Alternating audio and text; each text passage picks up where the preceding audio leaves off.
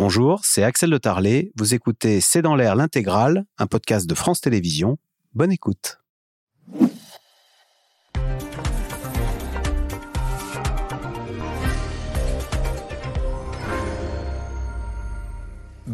Bonsoir à toutes et à tous. Des vacances qui tournent au cauchemar avec des milliers de touristes évacués en Grèce, en Sicile, face à des feux incontrôlés. Hier, un Canadair s'est craché sur l'île de B en Grèce, faisant deux morts. Les pompiers qui doivent aussi prendre en charge des malaises dus à des températures infernales, 45 degrés à Athènes, 48 degrés en Sicile. Question, cet été 2023 laissera-t-il des marques? Est-il ravageur pour le tourisme sur le bassin méditerranéen? méditerranéen et puis après les feux dantesques qui ont dévasté la France l'an dernier, sommes-nous mieux préparés face au risque incendie Quelles sont les mesures élémentaires à prendre? C'est le sujet de cette émission de ce C'est dans l'air, intitulée ce soir Incendie, canicule, la Méditerranée en danger. Pour répondre à vos questions, nous avons le plaisir d'accueillir Françoise Vimeux. Vous êtes climatologue, directrice de recherche à l'IRD, c'est l'Institut de recherche pour le développement. Emma Ziza, vous êtes hydrologue, docteur de l'école des mines de Paris et spécialiste de l'adaptation climatique. David Hanotel, vous êtes lieutenant-colonel Fédération des sapeurs-pompiers de France. Et enfin, Arnaud Gossement, vous êtes avocat en droit de l'environnement et professeur euh, associé à Paris 1. Merci de participer à cette émission en direct. Euh, David Hanotel, donc je le disais, hier un Canadair s'est craché, les deux pilotes sont morts. Emmanuel Macron d'ailleurs a tenu à adresser ses pensées aux proches de l'équipage, à leurs camarades et au peuple grec qui souffre hein, avec ces incendies. Il se trouve que ce drame a été filmé. On n'a aucune idée de ce que d'abord est-ce qu'on va regarder ensemble cette, euh, cette vidéo de ce Canadair qui se crache et est-ce qu'on a une idée de ce qui a pu bien se passer?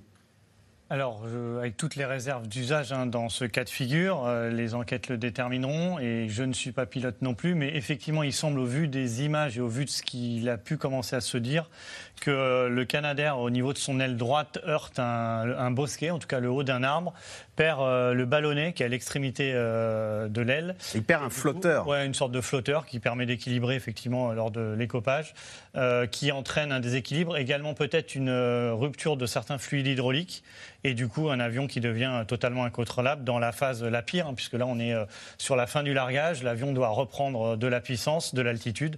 Euh, il tente un virage à droite pour euh, s'extirper et malheureusement l'équipage ne peut rien faire. Est-ce qu'on le mesure mal, mais ce sont, c'est très difficile à manœuvrer ces Canadair. Et comment, particulièrement délicat. C'est, on est dans un environnement là escarpé.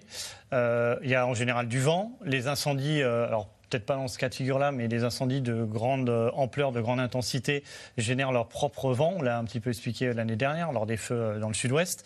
Et les pilotes larguent à 30 mètres. Ils, larguent ah vraiment au plus proche. Donc 30 mètres, c'est rien du tout. Hein. C'est en gros euh, la largeur de l'avion, une trentaine de mètres pour, au plus près pour éviter que, que l'eau ne se vaporise avant son arrivée au sol, pour être efficace.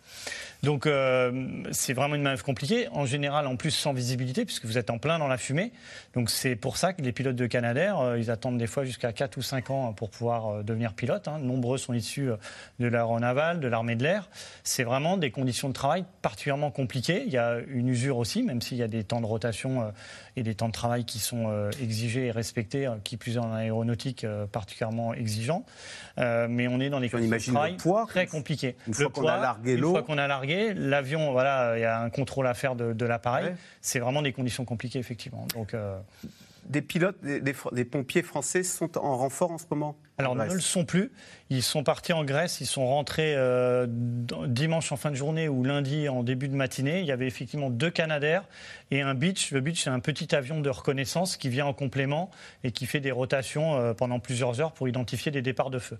À l'heure actuelle, il n'y a plus de Canadair français euh, en Grèce, en particulier au vu des conditions, on, y reviendra, qui commençaient un petit peu à se dégrader en France, et puis des rotations à faire. Alors, Françoise Vimeux, feu en Grèce, feu en Croatie, feu en Italie. Euh, il y en a eu euh, la nuit dernière en Corse, euh, en Espagne, et puis ensuite en Algérie, plus de 30 morts en Tunisie. Est-ce que ces feux qui sévissent sur tout le bassin méditerranéen sont en maître à, mettre en relation avec les températures qu'on va voir sur ce bassin méditerranéen et qui sont infernales. 48 degrés en Sardaigne, 46 degrés en Grèce, Sicile 47,8, Algérie 48,7, Tunisie 49. On voit qu'on est à un cheveu maintenant des 50 degrés. Oui, bien sûr, en fait, hein, ces incendies, euh, bon, il y a plusieurs paramètres hein, qui expliquent le, départ de feu, la propagation des feux, vous en parlerez euh, mieux que moi, mais la, température, c'est un, ingrédient absolument essentiel. Et cette vague de chaleur qui touche tout le sud-est de l'Europe, elle est exceptionnelle par euh, son intensité. Hein. On bat des records, en particulier, vous l'avez dit, en Algérie, en Tunisie, en Grèce. En revanche, elle n'est pas exceptionnelle en termes de probabilité, c'est-à-dire que ça n'est pas un événement rare dans le climat de 2023. C'est un événement que l'on attend euh, pour le quantifier, en fait, euh, on a en 2023 euh, une chance sur dix d'avoir ce genre de canicule. et lorsque le réchauffement climatique aura atteint plus de degrés par rapport à la période pré-industrielle, eh bien ce type de température, ce type de canicule, on l'aura tous les 2 à 5 ans. C'est-à-dire que ça sera la norme. Et donc c'est dans 25 ans. Et puis les vagues de chaleur dans 25 ans, elles seront encore plus intenses. Alors, euh, Arnaud Gossement, en France, on a trois départements là qui sont en alerte orange euh, incendie.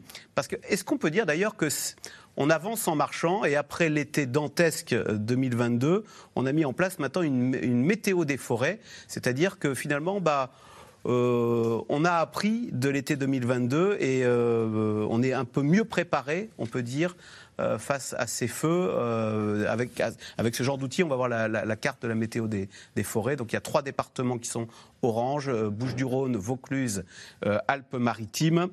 les Bouches-du-Rhône étaient en alerte rouge lundi. Hier, pardon. À très très court terme, oui, on a fait des progrès. Euh, notamment, effectivement, depuis le 1er juin, Météo France a mis en place ce dispositif, hein, euh, Météo des forêts, qui permet au grand public, alors c'est une météo pour le grand public, c'est pas une météo pour les professionnels du feu comme les sapeurs-pompiers, euh, qui ont besoin de données beaucoup plus fines, mais pour le grand public, ça permet de les informer sur le risque incendie, sur les principales précautions à prendre dans ce cadre-là. En face, les préfets ont tout un arsenal de mesures qu'ils peuvent prendre. Par exemple, dans les Bouches-du-Rhône, mais c'était déjà le cas dans le Var, ils peuvent fermer des massifs forestiers, interdire les feux de interdire les. Alors c'est le cas d'ailleurs. Les massifs forestiers sont fermés hein, dans les Bouches-du-Rhône. Les chantiers de construction, euh, la sylviculture, les activités agricoles aussi. Enfin, tout ce qui pourrait permettre un départ de feu euh, peut être. Euh, donc ça, oui, là-dessus, on a progressé et on a progressé en réalité depuis les années 80. En 1987, on a une loi qui permet de doter l'administration de pouvoir. Mais c'est un peu une réaction en urgence aux principales causes de départ des feux. Il y a changement climatique, évidemment. Il ne faut pas oublier qu'il est d'origine humaine et que en disant ça, ce n'est pas une leçon de morale, c'est au contraire encourageant, c'est-à-dire qu'on peut agir hein, sur la cause. 90% des feux, je parle second contrôle, sont déclenchés par l'homme. C'est important de, le rappeler, puisque effectivement, euh, les températures, a priori, dans l'immédiat, on ne va pas pouvoir y faire grand-chose, mais s'il y a bien quelque chose sur lequel tout le monde peut jouer, travailler, influer, c'est effectivement les départs de comportement. beaucoup d'origine humaine. Et sur les deux autres causes aussi, hein, c'est un rapport sénatorial qui les a euh, catégorisées en 2022. La deuxième, c'est l'accroissement du combustible, parce qu'il y a de plus en plus de combustible dans les forêts qui est susceptible de prendre feu, c'est-à-dire ce qu'on appelle la biomasse, l'ensemble des, des, végétaux, déchets végétaux, déchets organiques. Ça peut être euh, les arbustes, ça peut être aussi euh, des cadavres d'animaux, des plantes, etc., etc. Donc il faut débroussailler, il faut entretenir. Voilà. Et le problème, c'est qu'il y a une loi le 10 juillet qui vient de renforcer les sanctions pour ceux qui ne débroussaillent pas, parce que grosso modo, c'est une obligation de débroussaillage à 50 mètres ou 100 mètres autour de votre maison qui est respectée à 30% en France. C'est-à-dire qu'il n'y a pas 30% des surfaces simplement qui sont débroussaillées. Donc là, c'est pareil, tout le monde peut s'y mettre pour vérifier euh, sur le site de la préfecture qu'on est dans une zone de débroussaillage et vérifier que la mairie n'a pas ordonné aussi le, de débroussailler euh, autour de votre maison. Ça vous protège, hein, parce que si on fait une zone comme ça euh, éclaircie autour de chez vous, en cas d'incendie, vous peut-être rester plus longtemps dans votre maison ou limiter euh, l'incendie de votre maison. Euh, là-dessus, donc, on n'a pas non plus beaucoup euh, progressé sur, sur la biomasse. Et puis aussi le problème de la déprise agricole, c'est-à-dire les, ruptures hein, des friches agricoles qui ne sont pas entretenues et l'artificialisation des sols. L'artificialisation des sols, c'est 20 000 hectares qui disparaissent sous le bitume. C'est aussi ça qui va contribuer au changement climatique, à, son aggravation, qui va compliquer la tâche en matière de feux de forêt parce que la circulation automobile va avoir lieu dans des espaces où elle ne devrait pas avoir lieu. Hein. Et qui dit circulation automobile dit euh, conducteur qui peut fumer une cigarette? Alors la sanction vient d'être aggravée, hein, je tiens à le dire aux téléspectateurs, effectivement. Maintenant, c'est plusieurs années de prison. Si, alors le problème, c'est qu'il faut tracer évidemment l'incendie jusqu'au mégot qui a été jeté par la fenêtre, mais on ne répétera pas. 10 ans de prison, 150 000 euros d'amende pour un jet de mégot? Oui, si vous avez tout à fait justifié parce que vous pouvez entraîner des morts, vous pouvez entraîner euh, des dégâts pour les biens et les matériels qui sont quand même. Euh, mais encore une fois, ces gestes, on va dire de petits gestes criminels, mais de petits gestes ne suffisent pas. Hein. Il faut bien voir que c'est toute l'année euh, qu'il faut agir sur ces causes de ces incendies. David Anotel, est-ce que vous voyez une évolution des comportements? Parce que ça paraît très anodin de jeter sa cigarette et de l'écraser on a bon espoir, on compte sur les capacités de l'être humain effectivement pour rebondir. Pour l'instant, non, on ne voit pas de, de réelle évolution. On est après une année 2022 particulièrement euh, compliquée. Euh, il est encore trop tôt pour en voir les conséquences sur, euh, sur l'année 2023. On espère la carte météo dont vous avez fait euh, référence, euh, on compte là-dessus. Au-delà de l'information, c'est aussi euh, la prise en compte de, se poser la question lorsque je veux aller dans telle ou telle région, je veux aller dans tel ou tel massif forestier, est-ce que je, je, regarde? Mais ça prendra beaucoup de temps. Mais il n'y a pas une pression sociale. On se souvient qu'il y avait deux automobilistes français en Espagne qui avaient jeté leurs cigarettes comme ça par la fenêtre. Ils avaient été filmés et ils avaient été pourchassés dans toute l'Espagne parce que les réseaux sociaux s'étaient emparés de ça. Et euh, ils avaient dû, je crois, rentrer en France d'Ardard euh, de peur d'être. Mais effectivement, comme euh, le dit monsieur, combien de personnes prises pour le nombre de, mégots jetés? Il y a une étude l'année dernière par une société d'autoroute qui, je n'ai plus le chiffre en tête du nom exact de mégots sur plusieurs kilomètres d'autoroute, mais c'est effectivement effarant. Alors c'est à ne pas faire toute l'année, mais en particulier sur la période estivale. C'est vraiment une cause fréquente, c'est pas euh, c'est pas une légende urbaine euh, de départ de feu. Alors Emma Aziza, on voyait tout à l'heure les températures euh, en Tunisie, je disais 49 degrés, mais vous qui êtes hydrologue, en préparant cette émission, vous me faisiez remarquer qu'il n'y a pas que le sol qui chauffe. Non il y a euh, aussi la Méditerranée où l'on bat des records de température Oui, il me semble qu'on atteignait 28,8 degrés euh, euh, de température moyenne. Enfin, on, voit la Méditerranée qui est en train d'atteindre des records historiques jamais atteints, donc qui est en train d'étouffer quelque part. C'est un territoire qui est ben oui, parce que c'est un territoire qui est, qui, est, déjà le, point chaud en fait en matière de changement climatique. On sait depuis les rapports du GIEC de 2001, je me rappelle très bien des projections que je lisais euh, en 2002-2003, on voyait déjà que les sécheresses s'aggraveraient, que l'aridification du territoire se, basculerait surtout dans la zone méditerranéenne. Euh, on est sur un modèle réduit aussi de l'océan global là-bas, c'est-à-dire que vraiment ça correspond à 0,7 Hein, de toute la surface des océans au niveau mondial, mais c'est comme si nous avions un petit modèle qui nous permet de comprendre ce que devient, enfin ce que, ce que génère le changement climatique à l'échelle euh, de tous les cycles biogéochimiques qui se jouent euh, là-dessus. Et c'est vrai qu'on a euh, une, une atteinte sur la chaîne trophique. L'année dernière, rappelez-vous, on avait atteint plus de 5 à 6 degrés d'anomalie thermique de température en plein cœur de l'été. Mais là, on démarre déjà avec des températures qui n'ont jamais été enregistrés. Et donc, euh, effectivement, euh, cette euh, mer Méditerranée qui se transforme en jacuzzi, eh bien, ça veut dire beaucoup de choses. Ça signifie d'abord qu'on a cette chaîne trophique, c'est tout toute cette biodiversité, cette biomasse qu'il y a à l'intérieur de cette mer qui est en train de, de, s'effondrer en chaîne. Et donc, ça signifie nécessairement un, un coût sur la pêche, derrière sur l'économie locale. Il faut jamais oublier que c'est 132 millions de personnes qui vivent autour de la Méditerranée, avec une pression anthropique, c'est-à-dire une pression humaine touristique qui vient se surimposer durant les périodes les plus chaudes. On rajoute à ce moment-là 200 millions de personnes. Et donc, euh, cette, cette terre qui est en train de, de, chauffer et de brûler, avec cette mer Méditerranée au cœur, eh bien, ça nous montre quelque part la trajectoire qui est en train de prendre la Terre à plus large échelle. Et donc, euh, et donc c'est très étudié d'ailleurs comme une sorte de mini laboratoire du changement climatique. Et Mazisa, il y a un autre graphique d'ailleurs qui a fait beaucoup réagir, y compris Sandrine Rousseau. On va le voir, c'est sur les températures euh, de l'Atlantique Nord 2023. Euh, On voit très bien que par rapport à la, à la moyenne des 40 dernières années, eh l'année 2023 qui est en noir, part complètement en vrille. Oui, et donc c'est. Il est effrayant ce graphique. Et d'ailleurs, euh, Sandrine Rousseau a tweeté la situation est gravissime, ça pourrait être l'effondrement, la fin de notre, euh, voire de notre propre extinction. Alors, ce qui est assez impressionnant, effectivement, c'est qu'on retrouve ça au niveau de l'Atlantique Nord, euh, qui sort complètement d'un cadre connu. C'est ce qu'il faut comprendre. Mais on recense aussi exactement le même graphique, j'ai envie de dire à l'inverse, c'est-à-dire un graphique qui chute et qui descend et qui sort des courbes au niveau de l'Antarctique puisqu'on a une baisse de la banquise euh, qui, normalement, dans un contexte normal sans changement climatique, aurait une probabilité d'occurrence tous les 2,7 millions d'années.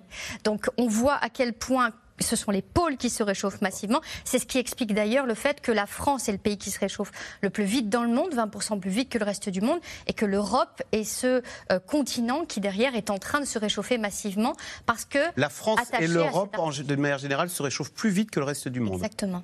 Donc, nous qui étions un petit peu un continent béni des dieux, tempéré, etc. Là, pour le coup, on est mal tombé. Et donc, on voit très bien à quel point ce sont ces cycles de l'eau qui se dérèglent massivement et ces extrêmes qui sont en train de Françoise Vimeux, vous disiez tout à l'heure, c'est vrai que ces feux sont spectaculaires, mais vous, nous disiez, en même temps, euh, c'est exactement ce qui était prévu par les différents rapports euh, du GIEC. On a l'impression, malgré tout, que c'est pire, que ça s'emballe, que non? Non, ça ne s'emballe pas.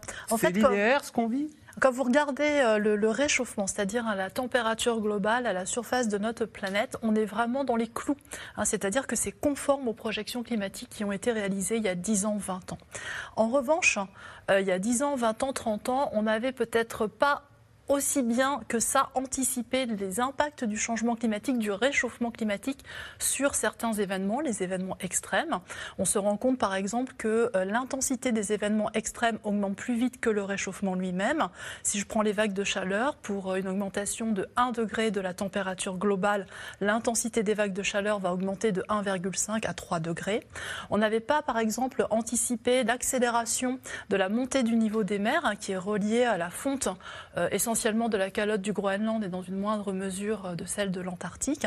Et donc ça, n'est pas le réchauffement en lui-même euh, qui est hors des clous, je le répète, hein, c'est vraiment conforme. En revanche, c'est les impacts, certains impacts sont plus forts que ce qu'on avait anticipé il y a 10 ou 20 ans. Voilà. En revanche, euh, quand on regarde le rapport hein, du GIEC de 2021 sur les bases physiques du climat, il explique très bien ce lien intime que l'on connaît entre changement climatique et événements extrêmes.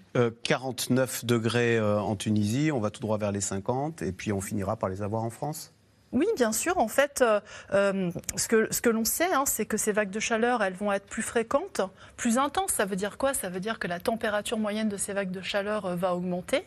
Et puis surtout, elles vont être plus longues.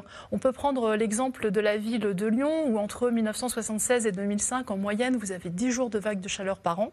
On sait qu'à horizon 2040 et sur les décennies qui suivent, on dépasse les 35 jours de vagues de chaleur par an. On est C'est moins supportable quand vous avez chaud tous les jours, tous les jours, tous les jours, que quand c'est une vague de chaleur qui est de 2-3 jours. On est en juillet. Est-ce qu'il faut considérer que le mois de juillet est le mois de tous les dangers? Parce que c'est le mois où les journées sont les plus longues. Enfin, même si c'est le 21 juin, l'équinoxe. Mais, euh, et qu'août, les, les journées raccourcissant, on, est on aurait un peu plus de répit. Alors je dirais non, parce qu'il euh, y a, vous savez, euh, cette notion de, nuit tropicale, où la température ne redescend pas en dessous euh, d'un certain seuil, et ça, ça veut dire qu'on dort mal, et quand on dort mal, on récupère moins bien, et donc là, il y a des impacts sur la santé, pas forcément immédiatement. C'est pour ça d'ailleurs que lorsque l'on regarde les décès liés aux vagues de chaleur, on regarde pas tout de suite, tout de suite, et on attend quelques semaines. Et donc on sait hein, que la, durée, le nombre de nuits qu'on appelle tropicales, lorsqu'il augmente, eh bien ça devient pour certaines personnes vulnérables un vrai problème. 60 000 décès en Europe hein, l'an dernier liés à la chaleur. Avec donc un été euh, de combat acharné pour tous les pompiers euh, du pourtour méditerranéen, avec déjà plus de 40 morts, écrasés par des températures caniculaires. L'Europe du Sud est en proie à de violents feux de forêt depuis 10 jours. En France, c'est en Corse qu'il a fallu lutter depuis mardi soir. Sujet de Mathieu Lignot et Nicolas Baudry-Dasson. La peur, au cœur de l'incendie en Sicile. Des murs de flammes menacent des quartiers de Palerme et ses 650 000 habitants. Tout le sud de l'Italie est touché par une chaleur record. 47 degrés enregistrés en Sicile. Le pourtour méditerranéen suffoque et s'embrase. Incendie aussi en Corse, en Espagne, en Croatie, en Tunisie, en Algérie et en Grèce. Comme ici, sur l'île de Rhodes, 30 000 personnes ont été évacuées. Nos maisons ne seront peut-être plus là demain, peut-être qu'elles sont déjà en feu, on ne sait pas quoi faire. Près de 10 000 hectares sont partis en fumée. Les pompiers ne savent plus où donner de la tête. Il faut choisir quelle maison sauver. Des habitants leur viennent en aide avec les moyens du bord. Et certains sont en colère contre les autorités grecques. Chaque année, ils disent qu'ils feront mieux, mais rien. Tous les étés, c'est la même chose. Vous avez beaucoup de monde ici, mais on ne peut rien faire contre ce feu. C'est impossible pour un être humain de lutter contre un si grand incendie. Donc il nous faut des avions tout de suite. La Grèce compte 20 Canadaires. Hier, sur une autre île grecque, cet avion bombardier d'eau s'écrase. Les deux pilotes meurent. Le gouvernement tente de faire face mais craint le pire. Nous savons que cette bataille sera toujours difficile, car nous subissons déjà les effets de la crise climatique. Et nous savons que les choses vont probablement empirer, avec des températures plus chaudes, plus de sécheresse, des vents plus forts. Notre terrain rend l'extinction des incendies extrêmement compliquée. Nous aurons donc d'autres étés difficiles à l'avenir.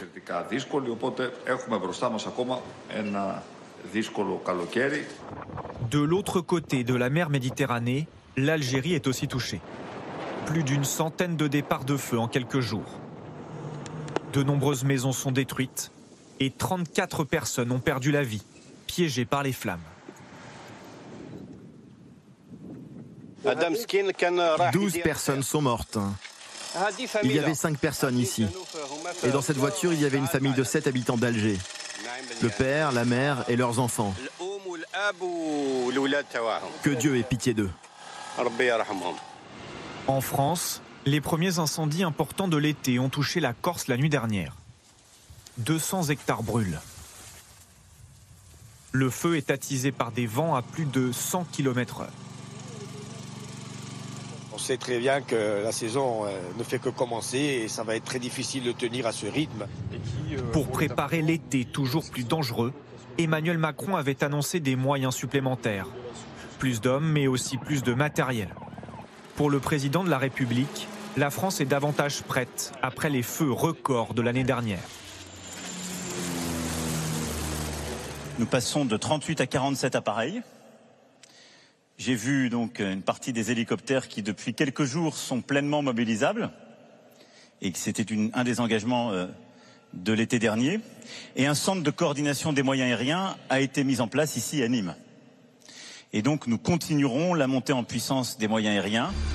Les dispositifs de surveillance ont aussi été renforcés. Trois départements sont aujourd'hui en alerte danger élevé incendie. Les Bouches-du-Rhône, le Var et le Vaucluse. David Anotel, question téléspectateur. L'Algérie est-elle équipée de Canadair? Donc on l'a dit, un plus de 30 morts en Algérie avec. Oui, ils ont effectivement des moyens aériens bombardiers d'eau, que ce soit des hélicoptères ou des avions, euh, en nombre euh, effectivement euh, certainement insuffisant hein, et inférieur à ce que l'on peut connaître en Europe. la Tunisie va être renforcée de deux Canadair espagnols là, dans les prochaines heures. Euh, mais la situation, effectivement, en Algérie et en Tunisie est particulièrement euh, préoccupante. Hein. On sait que ça devient très compliqué. Il y a une vraie solidarité. Hein. On sait que la, Turquie aussi, évidemment, aide la Grèce. Nous-mêmes, alors, euh, le problème, c'est qu'on a la France à surveiller. Est-ce qu'on peut se. Et on a... Est-ce qu'on ne risque pas de, de, se. Alors, et on a un autre pays dont on parle moins, mais c'est le Canada, puisqu'on a 100 pompiers qui sont au Canada depuis le mois de janvier, qui se sont relayés. On est à la deuxième relève. Euh, donc on a aussi ces feux, 10 hein, millions d'hectares brûlés euh, au Canada, hein, contre 800 000 à 1 million chaque année.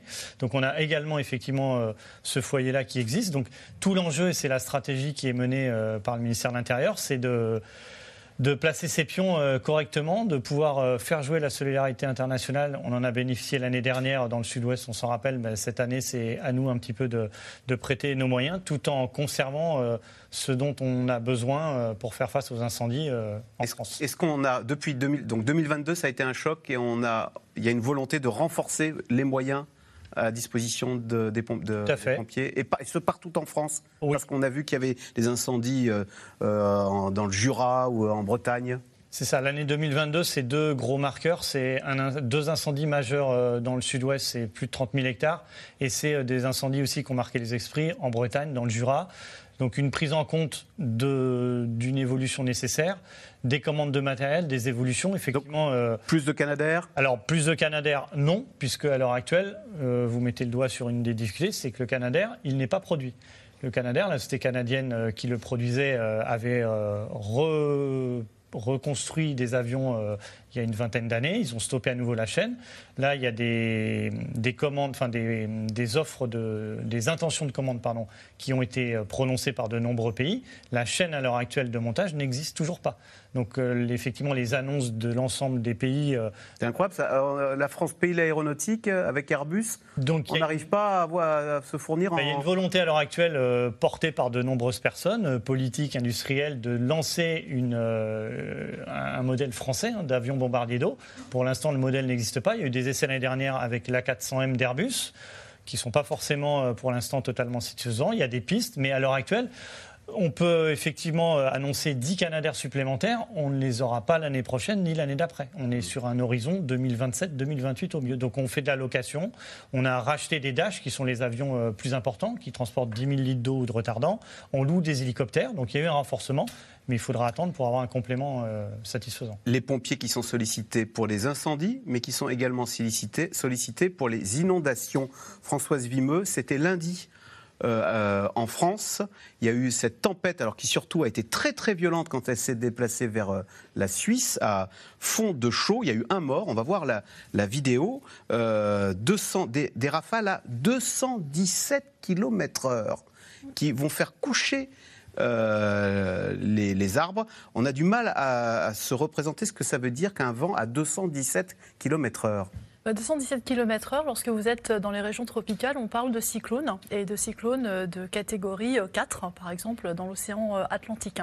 Donc là, c'est pas un cyclone, bien évidemment. Ce qu'il faut comprendre, en fait, c'est que dans un, climat plus chaud, dans une atmosphère plus chaude et plus humide en surface, vous avez beaucoup plus de, de chance ou de malchance d'avoir des orages particulièrement violents.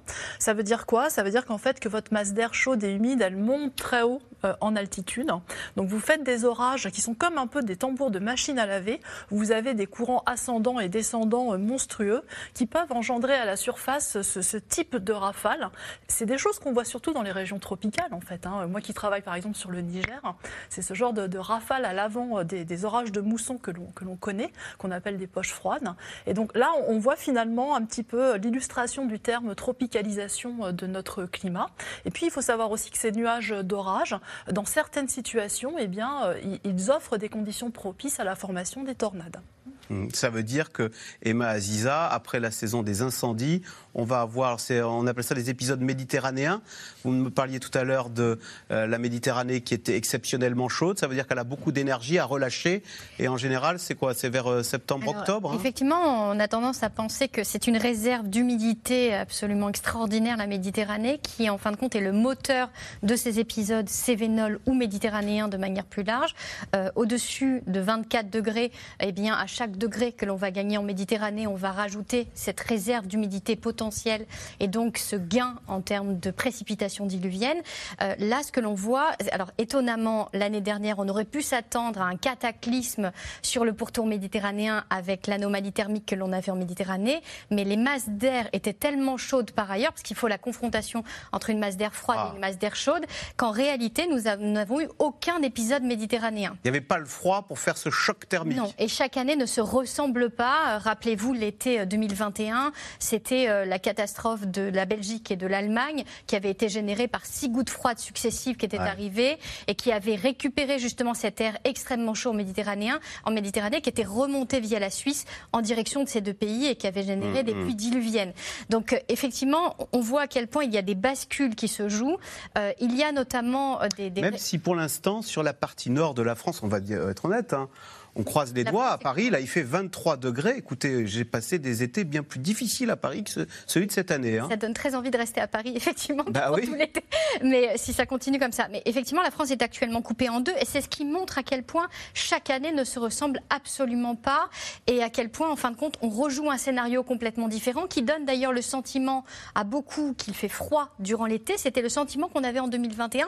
On a eu un été extrêmement maussade, voire froid. Alors qu'il faisait très chaud nous, partout. Eh bien, c'était une température. On avait atteint 48,8 degrés en Sicile. On avait déjà des feux incontrôlables en Grèce. Et on avait des dômes de chaleur en Espagne. Et ça a été l'été le plus chaud jamais enregistré dans l'histoire euh, de, la météorologie. Donc, en fait, on, savait prévenir 2022.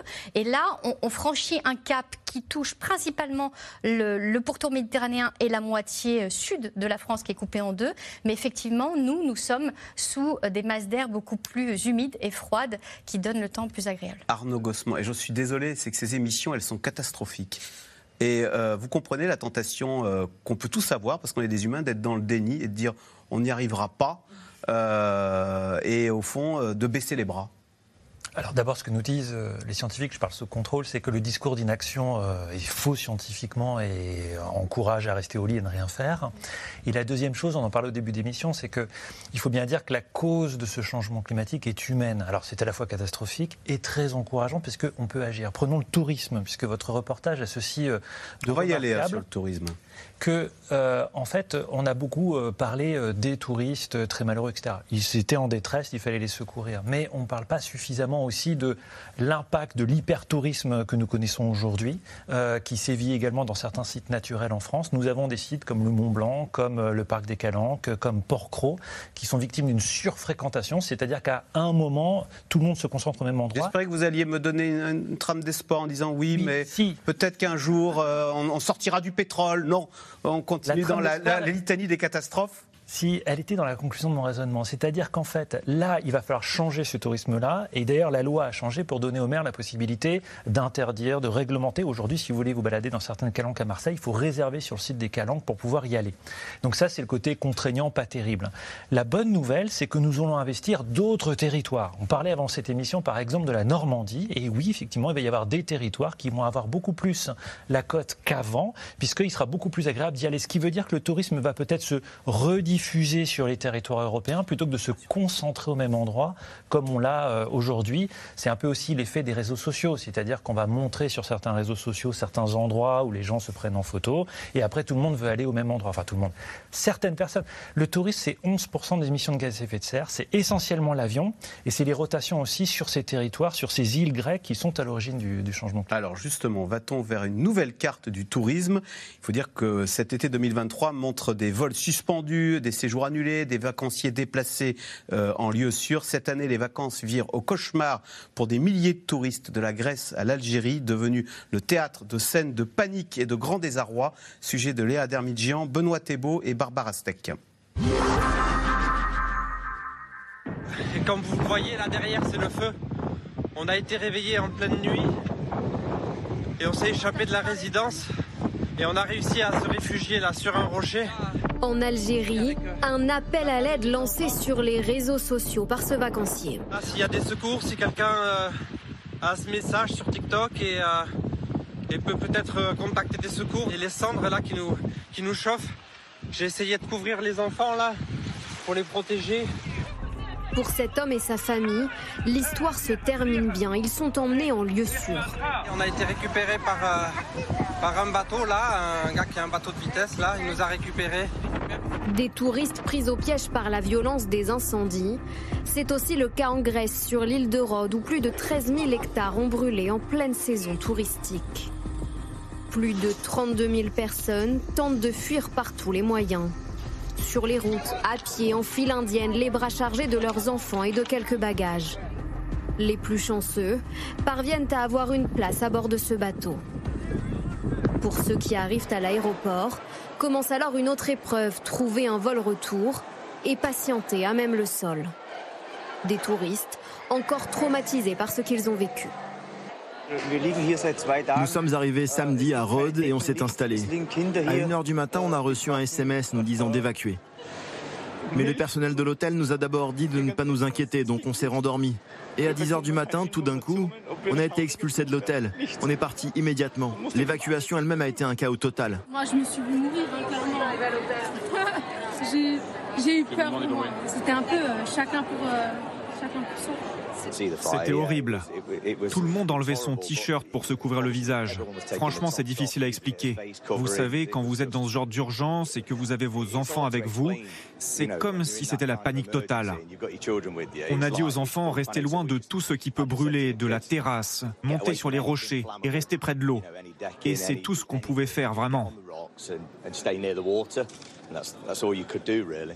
L'île de Rhodes est l'une des destinations les plus prisées de Grèce. L'économie de l'île dépend du tourisme, alors le directeur de cet hôtel s'inquiète. L'avenir immédiat est incertain pour nos employés et pour ceux qui travaillent dans les hôtels ou dans le tourisme. Nous ne savons pas encore comment les tours opérateurs ou les visiteurs étrangers vont réagir.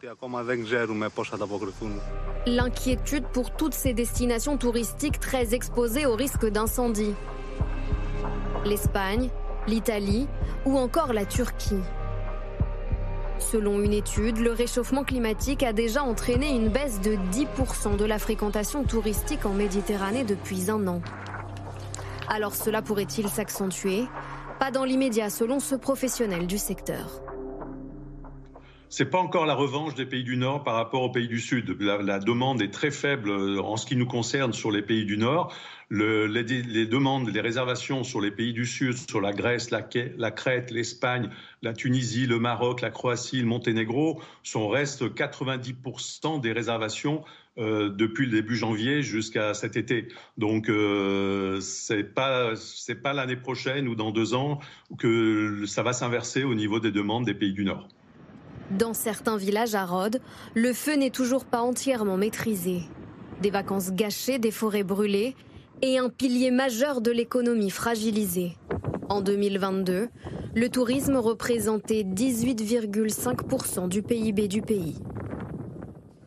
Arnaud Gossement, on peut quand même. C'est la question téléspectateurs. De quoi vont vivre les îles grecques et la Grèce en général si les touristes n'y vont plus?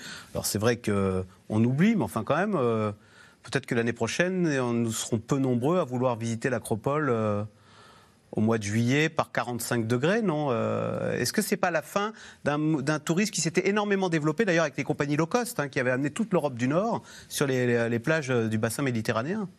Bon, d'abord, c'est le tourisme d'une fraction de la population. Il hein. faut quand même bien voir que la, majeure. D'abord, il y a beaucoup de gens qui ne partent pas du tout en vacances euh, faute de moyens, euh, liés aussi à la réduction du pouvoir d'achat. Il y a effectivement des personnes qui peuvent partir. Ces personnes-là vont dans des sites qui, malheureusement, euh, c'est pas qu'on ne veut pas les autoriser à y aller, c'est que la nature ne va pas le permettre. Et on voit effectivement dans la législation se développer des mesures de quotas, d'interdiction. Lorsque vous voulez aller dans certains sites, vous avez bien vu au Pont du Gard, la dune du Pilat, vous allez euh, payer votre parking plus cher. C'est en train de se développer un peu partout. Alors d'ailleurs, ça pose la question ensuite de la discrimination, puisqu'il y a peut-être des destinations ou des sites naturels qui vont être plus difficilement encore accessibles à des personnes qui n'ont pas les moyens, parce qu'on va peut-être moins construire ou faire payer l'accès au site. Ça, c'est une question politique euh, qui va falloir se poser. Comment on fait pour euh, faire en sorte que ce tourisme se démocratise à un moment où les sites doivent, doivent se vider de leur population hein Malheureusement, on ne pourra pas y aller autant qu'avant. Mais en même temps, voilà, il faut bien voir que le plus grave ici, c'est pas tellement la question du tourisme, c'est les gens sur place. Oui, bien sûr, bien sûr. Dont on parle pas. Mais on va en parler, mais là, parce qu'on parlait de nous, euh, parce que nous, on, va, on va beaucoup dans ces pays-là en tant que touristes, pas en tant que euh, habitant. Euh, Emma, L'information est là quand même. Emma Aziza, parlons de nous. On l'a vu dans les Pyrénées-Orientales, des, des propriétaires de camping ou de lieux touristiques qui disaient mais je fais quoi moi si je peux plus remplir ma piscine? Est-ce que même ces interrogations qu'ont les Grecs, nous aussi, il faut pas se leurrer, nous allons les avoir Oui, clairement, tous les établissements de plein air euh, aujourd'hui vont être fragilisés, notamment. Les fameux campings qui sont tant à la mode, c'est ça? bah, Camping ou bien hôtels et, euh, établissements derrière qui euh, vont avoir des centres aquatiques assez importants. Eh bien, actuellement, vous avez un guide sécheresse qui permet en fait de déterminer de manière beaucoup plus précise lorsque l'on est sur le site Propluvia, donc le site du gouvernement qui, qui vous permet de voir les arrêtés préfectoraux lorsqu'on sera en phase de crise, qui est déjà le cas d'ailleurs dans une grande partie de la France, eh bien, vous n'avez plus le droit de remplir votre piscine, que ce soit d'ailleurs une piscine privée ou que ce soit une piscine collective. Et donc, ça pose d'ailleurs une question sociale beaucoup plus large derrière. Euh, mais aujourd'hui, c'est quasiment incontrôlable de vérifier euh, qui remplit sa piscine la nuit euh, discrètement. Euh, il y a des incitations, puisque aujourd'hui, par exemple, dans les Alpes-Maritimes, vous avez un, prix incitatif à partir d'un certain volume d'eau consommé, qui est le volume normal, habituel à l'année. Eh bien, si vous consommez plus, vous payez nettement plus cher. Les tarifs vont, deviennent quasiment exponentiels et ça permet d'ailleurs d'alimenter financièrement le fait de réduire les fuites et d'accompagner autrement. Et, ça marche, c'est-à-dire que les gens payent beaucoup plus cher pour continuer à avoir une piscine. Mais on voit très bien que ce sont des établissements qui sont en danger aujourd'hui parce que c'est l'attrait principal, cette piscine. Donc, ça signifie qu'il va y avoir un modèle économique à réinventer complètement euh, Est-ce que l'on va aller vers des solutions de réutilisation des eaux euh, pour justement retraiter ces eaux de piscine? Est-ce qu'on va aller vers des solutions qui récupèrent l'eau de pluie à l'échelle de bassin? Ce sont des questions parce qu'on démarre ces formes de guerre de l'eau dans les Pyrénées-Orientales. Vous me citiez cet exemple. Eh bien, on a d'un côté euh, toute l'économie agricole des, des, des, agrumes qui est très, très présente sur, sur ces bassins et qui est confrontée en parallèle à une activité économique qui ne vit que de ça. On parlait du bassin méditerranéen, mais de manière très large, que ce soit en Grèce ou en France, il y a, des gens qui ne vivent que de cette économie touristique. Et là, les deux sont en train actuellement de se mettre en face à face pour dire finalement, vous me retirez l'eau de mes fruits pour remplir vos piscines, et à l'inverse, les autres vous expliquent que l'attrait, euh, l'attraction touristique du, département qui ne vit que de, cette économie, eh bien, a besoin aussi de pouvoir euh, être soutenu. David hôtel, on sollicite les pompiers pour éteindre les incendies, on sollicite les pompiers quand les gens font des malaises sur les sites touristiques. Clairement, vous, euh, en tant que professionnel euh, pompier, vous dites que ce n'est pas une bonne idée d'aller sur le pourtour méditerranéen en juillet-août parce que euh, derrière, c'est nous qui, devons écoper c'est ça. Je vais rebondir sur ce qu'a dit Madame. Il y a un troisième acteur entre l'aspect touristique et l'aspect économie locale. C'est effectivement la sécurité civile, les savants-pieds. Dans les Pyrénées-Orientales, qui est l'exemple en tête, c'est le département le plus touché en termes de sécheresse, les, viticulteurs, il y a un accord qui a été passé avec les pompiers des Pyrénées-Orientales pour euh, utiliser les cuves de vin qui sont vides à l'heure actuelle, les remplir d'eau. Parce que l'autre problématique euh, pour nous. On l'a constaté avec la baisse de niveau d'eau de certains lacs, de certains cours d'eau. Donc des décopages euh, pour les avions ou les hélicoptères. C'est arrivé euh, sur les feux euh, précoces du mois de mai, du mois de juin dans ce même département. C'est la ressource en eau pour les services de secours et les savants-pompiers. Donc effectivement, il y a un moment donné, on est sur des questions de choix de vie, de société. il y a des choix à faire. Alors, Alors pour en revenir à votre question, c'est notre difficulté. On a parlé des moyens matériels, les avions, les, camions, mais on a effectivement notre quotidien qui perdure. On l'a évoqué, euh, il y a eu... Euh, hier un phénomène météorologique dans l'est de la France où on est intervenu. On a nos interventions quotidiennes, voilà, euh, et qui ne sont pas en baisse globalement. On a des événements internationaux majeurs qui arrivent, donc on n'est pas là pour les JO. Catastrophisme et s'inquiéter plus que de mesure. Mais effectivement, il y a une fenêtre de tir sur l'été prochain. Euh, la conjugaison euh, JO, activité courante et potentiellement euh, feu d'espace naturel qui préoccupe de nombreuses personnes. Françoise Vime, Arnaud Gossement le disait tout à l'heure, bon, peut-être qu'il y aura moins de touristes en Grèce l'été, mais il y a toujours des Grecs. Il y a les habitants locaux qui doivent survivre. Il y avait un article cet après-midi dans Le Monde sur ce qui se passe à Phoenix, dans, aux États-Unis, dans l'Arizona. Je cite le titre Phoenix survivre à une canicule sans répit. À Phoenix, on a battu un record. Il y a eu plus de 25 jours au-delà des 43 degrés Celsius. Il y a un pic à 48 degrés Celsius. J'ai retenu deux phrases euh, dans cet article. Euh, les dans les voitures, le volant est brûlant, tout comme la ceinture de sécurité. Les piscines deviennent des jacuzzis. Que font les habitants de Phoenix? Ils se mettent tous des clims mouse costauds parce qu'ils disent c'est pas possible, on a des enfants en bas âge, on ne peut pas vivre par 48 degrés Celsius. Est-ce que ce qui se passe à Phoenix, c'est ce qui nous attend? Alors, ça, va, se réchauffer partout. Hein. Je pense qu'il faut bien être clair que chacun va avoir sa vague de chaleur. là, on parle de l'Europe du Sud-Est, mais on aura aussi des vagues de chaleur en Europe du Nord.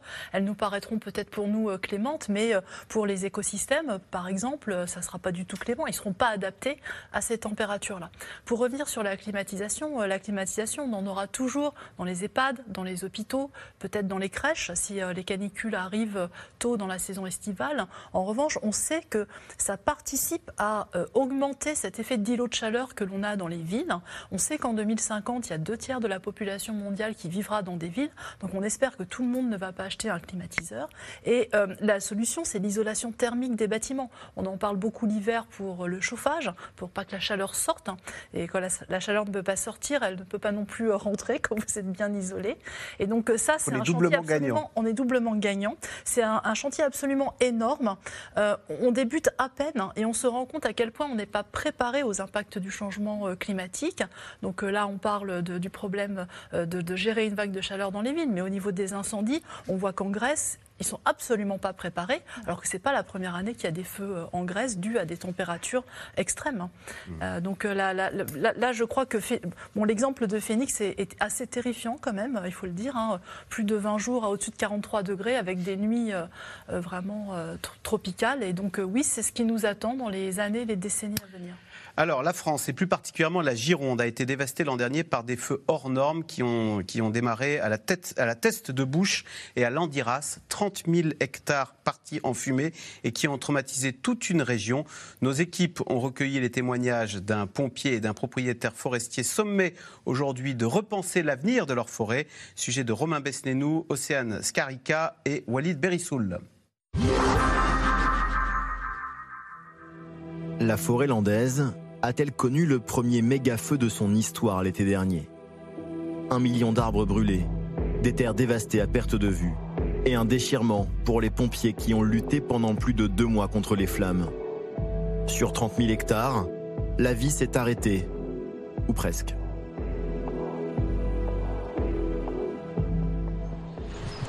Voilà ce qui reste. Parce que lui, il a eu la chance de pouvoir s'enterrer. Tout le reste, euh, petit gibier, euh, chevreuil, sanglier, euh, je connais pas le taux de mortalité, mais il doit être énorme. Allez, Titi. Il veut plus me quitter. De voir ça, ça, ah, fait du mal. Personnellement, cette forêt, je la reverrai pas grandir. Je la reverrai pas en exploitation. J'espère que nos enfants pourront eux la voir, auront la chance de la voir.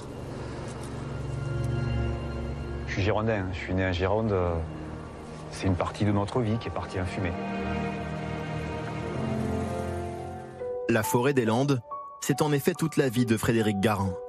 Ce sylviculteur possède et exploite 300 hectares exclusivement composés de pins maritimes. L'été dernier, la quasi-totalité de ces arbres a brûlé. Et c'est pendant l'hiver, alors que par endroits la terre fume encore, qu'il en a replanté. Donc on voit le pivot toujours, hein le pivot, puis il y a d'autres racines qui vont se développer, qui vont aubaner l'arbre, hein, qui vont partir à 180 degrés. Mais quand même, la racine la plus profonde, c'est celle-ci. Donc on voit bien les proportions. Et au départ, c'est un bel arbre, ça. Le pin maritime fait vivre jusqu'à 30 000 personnes dans la région. Plus grande forêt d'Europe, le massif landais est aussi une ressource économique majeure, mais qui demande du temps il faut au moins 4 décennies pour que l'arbre atteigne sa maturité. Un agriculteur, une semence, enfin toutes les cultures euh, ont, un cycle, les vendanges, la vigne, ont un cycle d'un an. Ce n'est pas le cas en forêt. Et de manière à avoir une récolte par an, on divise l'ensemble de sa superficie en, en, 20, 30 ou 40, idéalement 40 années, pour que chaque année on puisse faire un bout de récolte. C'est-à-dire qu'on crée un décalage dans le calendrier sur l'âge sur des arbres, sur, sur le peuplement, pour que chaque année on puisse avoir un peu de coupe. C'est ce qui permet aussi au paysage de jamais être complètement dénudé, d'avoir un roulement. Ce roulement, c'est l'affaire de la génération suivante. Dans 40 ans, ce sont les filles de Frédéric qui auront pris la relève. Mais après la tragédie, elle s'interroge. Pour sauver la forêt, faudra-t-il changer de modèle? Les pins, on ne pourra pas les remonter euh, éternellement. Et c'est vrai qu'il faut absolument euh, prévenir de ça. et dans quelle mesure c'est possible, puisque en effet, euh, il y a des problèmes de réchauffement climatique, la sécheresse, elle vient pas toute seule. Il y a un problème, on le voit, et on ne sait pas trop comment ça va pouvoir se résoudre. Est-ce qu'il faut changer la forêt telle qu'on la connaît, donc la monoculture dont on parle beaucoup notamment, le parc maritime, ou est-ce qu'il faut plutôt se donner les moyens de lutter contre les conséquences de ces feux? Un an après le grand incendie de la forêt des Landes, ceux qui en vivent comme ceux qui la protègent tentent de s'adapter et de changer leurs pratiques. Les pompiers girondins se familiarisent par exemple avec une technique aussi nouvelle que contre-intuitive, allumer volontairement des contre-feux en cas de retour des flammes. Quand notre front de feu principal va arriver sur une partie noircie, qu'est-ce qui va se passer? Il n'a plus rien à brûler, il va s'arrêter tout seul. Euh, c'est nouveau, ça a marché. On pense qu'on devra s'en resservir les années qui arrivent. Aux abords de la dune du Pila, le paysage portera encore longtemps les stigmates de l'été 2022. Un traumatisme et une angoisse pour les années à venir. Comment sauver la forêt des Landes des conséquences incendiaires du réchauffement climatique. Question téléspectateur Arnaud Gossement. Ne peut-on pas replanter des arbres qui brûlent moins facilement? Alors, si on peut replanter des arbres qui brûlent moins facilement, mais le véritable problème, c'est pas l'arbre en lui-même, c'est euh, la forêt. Alors la vraie question, c'est de quelle forêt voulons-nous? C'est la question qui est posée d'ailleurs euh, dans le reportage par cette jeune fille qui s'interroge sur l'avenir de la forêt landaise que lui lègue euh, son père. Je trouve ça très intéressant. Alors pour le juriste que je suis, c'est d'autant plus intéressant qu'on ne sait pas ce que c'est qu'une forêt en droit, ce n'est pas défini. Et donc vous avez plusieurs types de forêts, mais on ne s'est jamais vraiment demandé quel type de forêt on souhaitait. Alors on peut avoir de la forêt industrielle pour produire, ornementale, de loisirs, etc. Mais concrètement, qu'est-ce qu'une forêt et surtout qu'est-ce que la bonne santé d'une forêt? Ça aussi, c'est une question qui est absolument euh, essentielle. On voit que la, forêt brûle, ça on s'en rend compte, mais ce dont on parle peut-être moins aussi, c'est la, réduction de, la bonne santé de cette forêt. Par exemple, dans les Vosges, ou des forêts qui sont atteintes euh, par des scolites, euh, des ravageurs. Et lorsque d'ailleurs il y a un départ d'incendie, la forêt en moins bonne santé va brûler beaucoup plus difficilement. Ce sont des questions assez nouvelles qu'on se pose aujourd'hui. Et alors, on se la pose depuis la tempête de 99, puisque les Landes avaient été très touchées c'est là qu'on avait découvert que c'était une forêt euh, humaine, hein, plantée par l'homme pour réduire euh, les zones humides qui s'y trouvaient. Mais cette question de, voilà, euh, qu'est-ce que veut la nature Qu'est-ce qu'une forêt en bonne santé C'est des questions euh, assez nouvelles euh, qu'on devrait se poser, notamment après un incendie. Pas juste se dire, tiens, il y avait un arbre, je vais le replanter. Vous avez d'autres défis pour la forêt. Il y a évidemment le tourisme, mais aussi il y a la production d'énergie renouvelable aujourd'hui, qui est une question qui se pose à la forêt, que ce soit pour des centrales solaires ou, des parcs éoliens. Donc il y a des enjeux nouveaux, et donc il ne faut pas juste se poser la question d'un arbre. David, est-ce qu'on peut dire que toutes les forêts de France, en fait, on s'en est rendu compte l'an dernier, euh, sont menacées d'incendie.